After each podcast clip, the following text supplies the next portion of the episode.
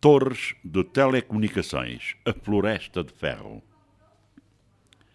Curiosamente, no nosso país, as torres de telecomunicações são tantas que, a continuar-se neste ritmo de crescimento e com o surgimento de mais operadoras de telecomunicações, elas podem concorrer com a floresta, tendo em conta a forma e a velocidade com que se está a depredar a área florestal. O que acontece é que, entre nós, e até nisto não existe espírito de entreajuda, de competição saudável, de visão futurista.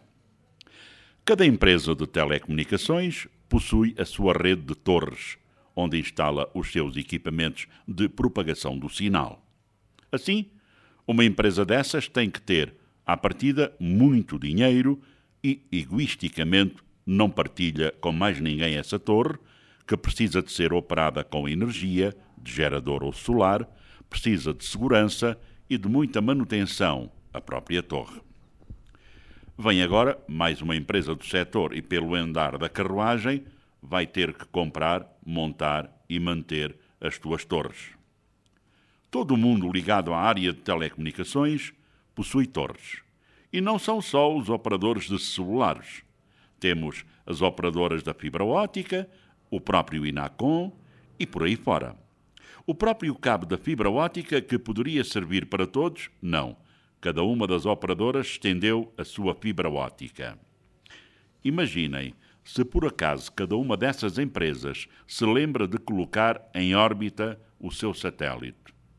Enfim, também aqui é preciso um pouco de parcimónia na gestão desta coisa de torres de telecomunicações.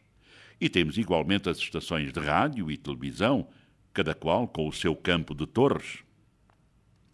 Em qualquer país, normalmente existe uma empresa que detém as torres, que monta, que eletrifica, que assegura a sua manutenção e segurança e aluga espaço nessas mesmas torres.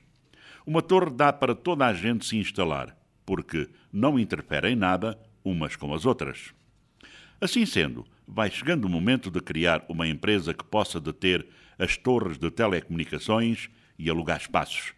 Se isso não acontecer, corremos o risco de não tarda termos mais torres de telecomunicações do que floresta. A concorrência deve ser na qualidade do serviço que cada operadora deve prestar aos cidadãos e não no número de torres que possui. Foi apenas um desabafo do Cristo Rei que começa a ver um horizonte densamente povoado e cada vez mais de torres de telecomunicações. Bom dia.